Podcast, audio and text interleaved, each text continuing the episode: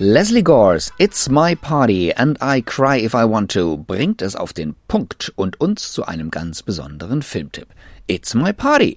Ein Klassiker von Starregisseur Randall Kleiser, der Kinohits wie Grease und Die Blaue Lagune inszeniert hat.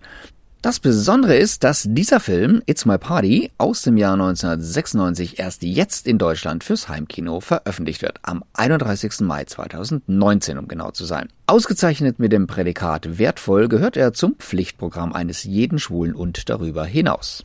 Worum geht es? Eine geile heile Welt, in der die beiden beruflich erfolgreichen jungen Männer Nick und Brandon als liebendes Paar leben.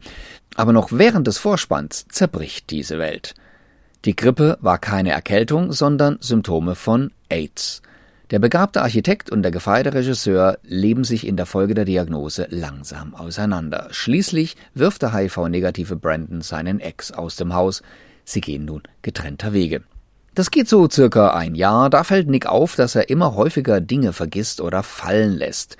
Er geht zu einem eng befreundeten Arzt, die Diagnose lautet PML, progressive multifokale Leukenzephalopathie eine Virusinfektion des zentralen Nervensystems. Die PML tritt fast ausschließlich bei abwehrgeschwächten Personen auf, die einen erheblichen Defekt der T-Zellimmunität aufweisen. Und genau das kann bei einer HIV-Infektion der Fall sein. Nick, dargestellt von Eric Roberts, wird innerhalb von Tagen als Folge des Ausbruchs von AIDS dement und hilflos werden und innerhalb von Monaten sterben. Da trifft Nick eine Entscheidung. Er wird mittels einer Überdosis Tabletten Selbstmord begehen, um einem langsamen und qualvollen Sterben zuvorzukommen.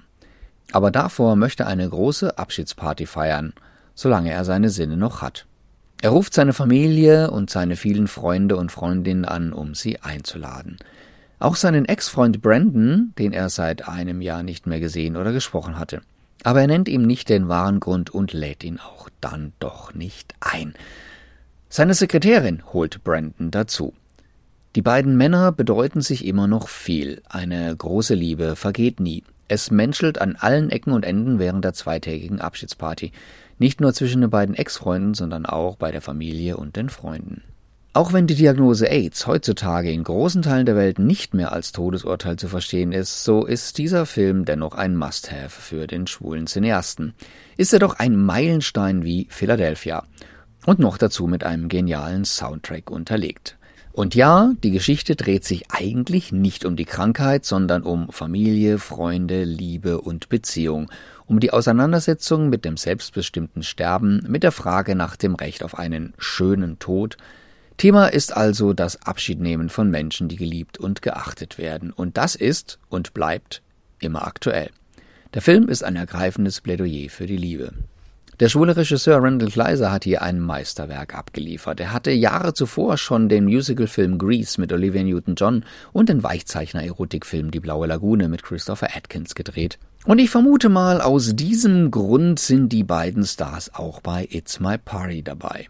Aber es spielen noch mehr Promis mit, der HIV-positive Turmspringer Greg Louganis zum Beispiel. Für die Hauptrollen konnten so bekannte Hollywood-Stars gewonnen werden wie Eric Roberts, der zum Beispiel in Grey's Anatomy und Head Full of Honey mitspielte. Wie schon erwähnt, Olivia Newton-John, bekannt aus Xanadu, Grease und RuPaul's Drag Race. Gregory Harrison, der spielte in Rizzoli und Isles und in Navy CIS mit. Und die Oscar-Preisträgerin Mali Madeline, bekannt aus Gottesvergessene Kinder und Desperate Housewives, und Lee Grant, bekannt aus Shampoo und Mulholland Drive. It's My Party erscheint als DVD und Blu-ray. Von den Boni mit 37 Minuten ist besonders der Blick hinter die Kulissen interessant. Wir bekommen einen Einblick in die Dreharbeiten zur letzten Szene, einem Kuss zwischen Nick und Brandon. Und wir erfahren, dass ein Teil des Films im Haus des zuvor verstorbenen ehemaligen Lebensgefährten Kleisers Harry Steen entstand, dessen Abschiedsparty Vorbild für die Filmhandlung war.